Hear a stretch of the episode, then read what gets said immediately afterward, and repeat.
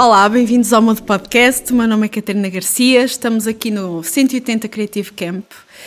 E comigo eu tenho mais que um boss do design. Eu tenho um rei, João Castro da Royal Studio. Royal Studio, porquê? Porque, porque a realeza. Podia ser uma paixão por gelatina, só. Eu gosto mais de moço de chocolate, desculpa. Ah, tá bem. Pronto. Tá bem. Fica bem. Não, olha, o Real vinha só por causa de uma brincadeira idiota que era antigamente, antigamente isto é para aí há 9 anos atrás, mais um bocadinho do que isso, eu fazia grafo na rua. Pintava grafite, gostava de o fazer, uh, depois deixei de o fazer porque achava que era um bocadinho vazio, vazio no sentido que era egocêntrico. Então, quando comecei a estudar design e entrar numa cena muito mais em que a lógica seria comunicar e não comunicar para os outros e não comunicar para dentro, percebi que o grafo deixava de fazer sentido na, na, forma de ir trabalhando. Mas ainda assim, na cena do grafite, tu tens muito a lógica de quem é que é novato e quem é que é rei. É claro que em português não faz muito sentido, mas quem é que é toy e quem é que é king faz todo o sentido na, nessa linguagem. E na altura, ainda um bocadinho levado por essa vontade ou por essa pica, pá, quando decidi fazer uma coisa minha, passei por uma data de nomes, sendo que só não queria ter os nomes que já tinha até então, nem o meu, nem o da rua, e Royal na altura era Royal, mas eu acho que é Royal é que é fixe. Que é Royal, é real, é Royal, é fixe, é rua, uh, é que me levou ao nome. Mas nunca tinha nada muito sério associado. Mas percebi que era um nome bué da fixe quando a malta faz sempre uma pergunta similar, inclusivamente, pá, nas entrevistas, malta de Londres, Royal, porque é Royal? Então aí tu vestes uma capa e metes um bocadinho. mas, mas sim, era só querer ser rei da rua e de alguma forma era uma espécie de rei de design com o ego, né? Faz bem, faz bem. Fazes todo sentido neste podcast, porque fizeste uma mudança. Ouvimos dizer que começaste na área das ciências e não das artes, isso é verdade? Yep, sim. Qual ah. foi o, o, momento que deixar o laboratório e vamos para experimentar as artes?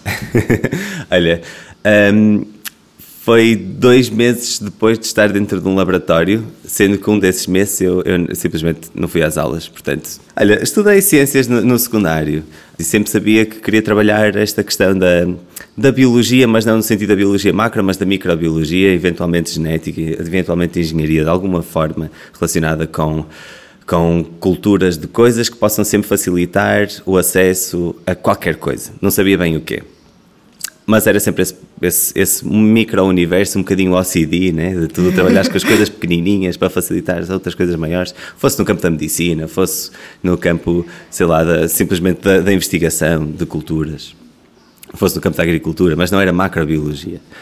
Em todo o caso, eh, entrei em Biologia em Aveiro, exatamente o que queria, com uma nota bastante favorável, que era exatamente a que eu queria, eu tinha previsto, este percurso das ruas que estava a falar há bocadinho, ainda estava, nessa altura estava muito vivo em mim e é muito diferente tu seres completamente fora de uma tu cresceres fora de uma área criativa ou cresceres também com um irmão que já é designer ou que se fez designer e que de alguma forma o teu avô era engenheiro eletrotécnico, mas que fazia fotografia e tens um glamour muito bonito nas fotografias que ele tirava, sei lá, desde a década de 30 até a década de 60, até que eventualmente morreu e não o conhecia. Então essa memória, esse romantismo, tanto dos trabalhos que o meu irmão ia desenvolvendo, que eu percebi que tinha muito mais a ver com comunicar do que necessariamente desenhar coisas particularmente bem desenhadas, logotipos ou formas editoriais, eu não sei o quê. Tinha muito mais a ver com comunicação.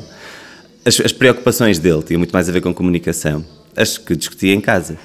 E essas que eu misturava com essas referências do meu avô versus a minha família, que de alguma forma nem, não queria nem que eu fosse artista, nem que deixasse de ser outra coisa qualquer. E a única coisa que não gostava que eu fosse era pintar nas ruas.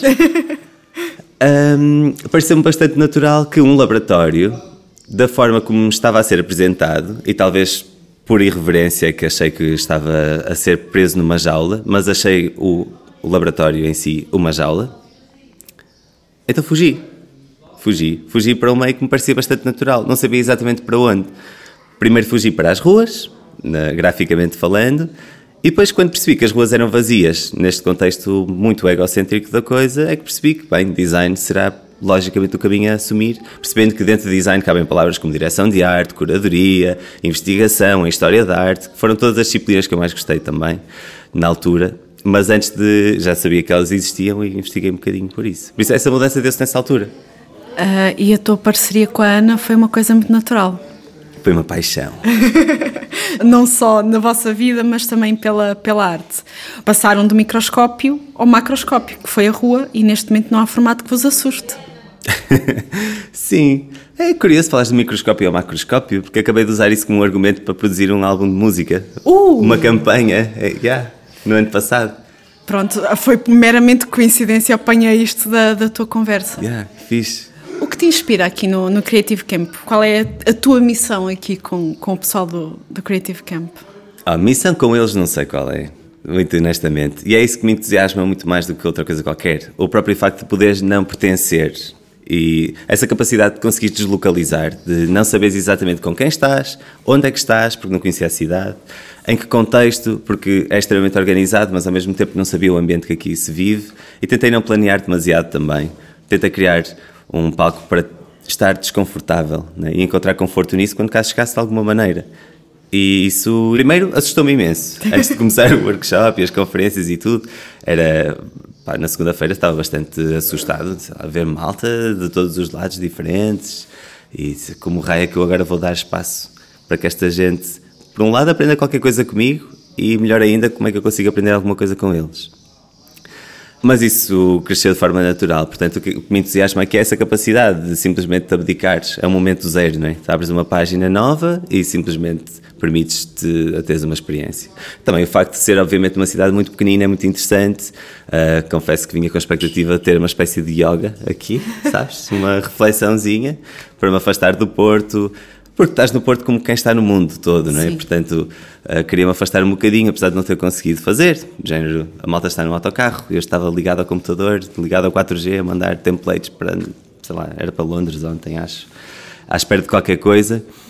Ainda assim, não me consegui desligar completamente, mas este é um espaço não espaço. É um espaço ao qual tu não deves nem memória nem passado teu, uh, não conheces a memória e o passado dos outros, ninguém o tem coletivamente, portanto, tu estás mesmo num espaço aberto.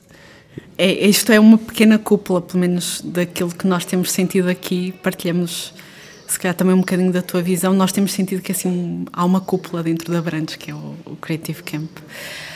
Achei engraçado teres falado da questão do desconforto porque a Royal Studio és só tu e a Ana Areias, certo? Não, não, não, na verdade era uma mentirinha, mais ou menos. Uh, então. Quando, quando, o nome surgiu, não surgiu como Royal, surgiu como Royal Studio. E era um, um miúdo, né? Aí em 2000 e, yeah, 2010. Disse: Olha, vou fazer a minha cena como freelance, qual é o nome que vou ter?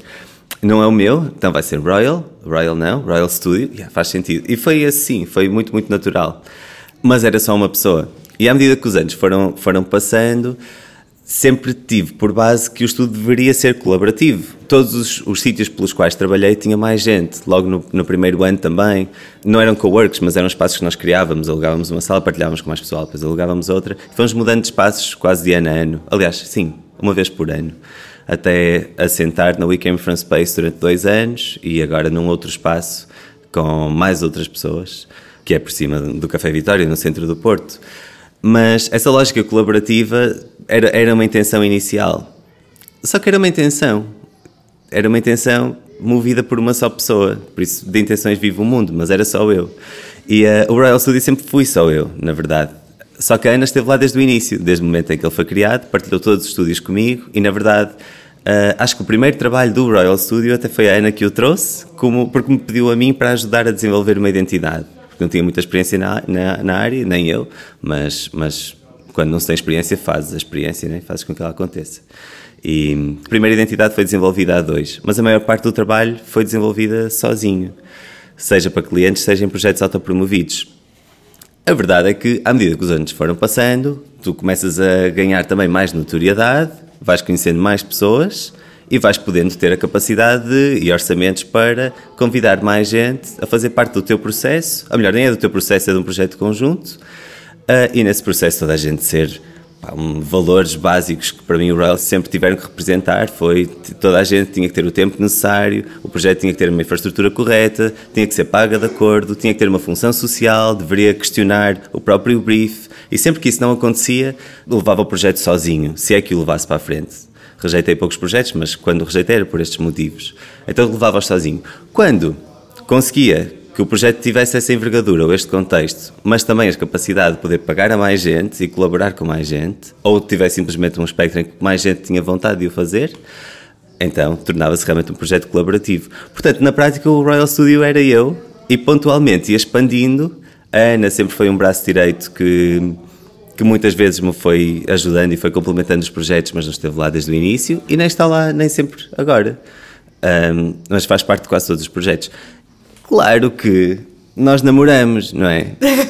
e como estamos juntos tanto tempo, tu tens que de alguma forma ser honesto para perceber que tu, o processo está partilhado desde o momento em que tu sais do estúdio e vais para casa e dizes: Olha, hoje, hoje não correu nada bem, ou correu super bem, estou mesmo contente com esta solução, o que é que tu achas? E levas com, com feedback. Esse feedback faz parte do processo. Portanto, de alguma forma, ela esteve lá desde o início. Não é? Foi esse espírito colaborativo que fez com que o projeto Royal Studio saísse do Porto e conseguisse chegar ao mundo, porque vocês têm projetos com clientes de todos os pontos uhum. daquilo que nós uh, podemos ver. Ou, ou foi de uma forma totalmente aleatória? Não foi, não foi aleatório, mas também não foi estratégico. Mas também não foi colaborativo. O Royal, sendo eu, desvendando esta, esta fachada, não é? Também não era eu, era uma mentira, de, ou melhor, não era uma mentira, mas era uma construção de como é que se poderia ser designer num determinado contexto. Então sempre foi um reflexo das crenças e das práticas que eu achava mais corretas e ao longo do tempo foram evoluindo, mas não mudaram muito a nível ideológico. Graficamente eles foram mudando um bocadinho e o processo foi evoluindo. Mas como o projeto era pequenino, a nível de equipa, como era meu, Inicialmente assumiu como um projeto de autor, praticamente, com a perspectiva de isto vai expandir e vai ser colaborativo. À medida que foi evoluindo, sempre à custa de muito trabalho autopromovido no início e durante e até agora, continua sempre a desenvolver projetos, ora para clientes, ora projetos que são fora dos clientes, porque todos os projetos que te pedem acabam por ser um bocadinho o reflexo dos projetos anteriores que tu acabas por mostrar. Então, como uma forma de ir diversificando tanto linguagens como abordagens, fui sempre desenvolvendo projetos extra num determinado contexto para conseguir chegar a sítios novos.